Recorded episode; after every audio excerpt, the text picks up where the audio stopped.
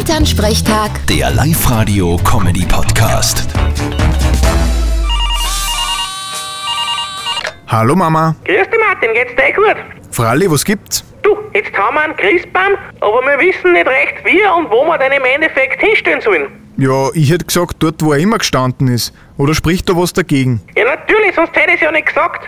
Das Problem sind der Birko Bellinger und der kleine Ferl.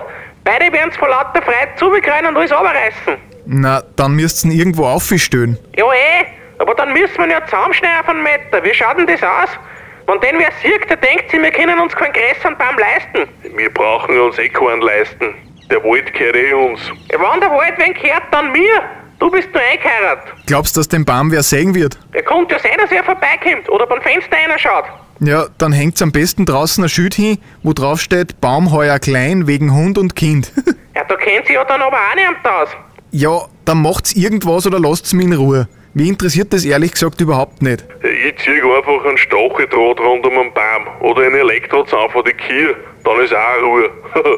Eine gute Idee, Papa. Viert euch. Mei, ich spinnt ja. Vierte Martin.